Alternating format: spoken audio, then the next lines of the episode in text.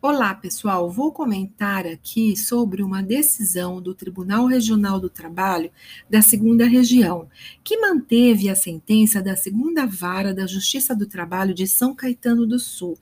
relativo à dispensa por justa causa de uma empregada de um hospital que se negou a tomar a vacina da Covid-19 é o seguinte: a ex-empregada de uma área de limpeza de um hospital foi dispensada por justa causa em virtude de ter recusado a tomar a vacina da Covid-19 em campanha promovida pelo hospital. A referida empregada entrou com uma ação trabalhista contra o hospital, pretendendo a conversão da justa causa em dispensa imotivada. O tribunal decidiu, por meio do seu relator, que o interesse particular do empregado não pode prevalecer sobre o interesse coletivo, pois, ao deixar de tomar a vacina, a ex-empregada colocou em risco a saúde de seus colegas e clientes do hospital. O relator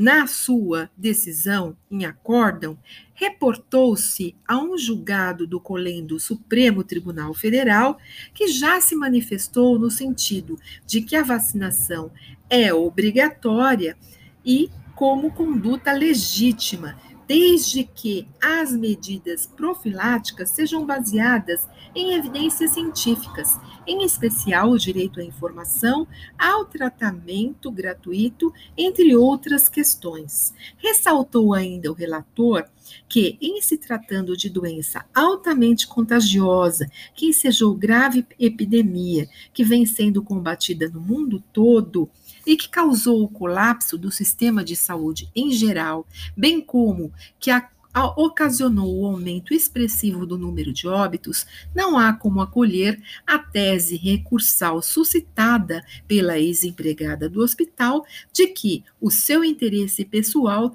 deveria prevalecer sobre o interesse coletivo.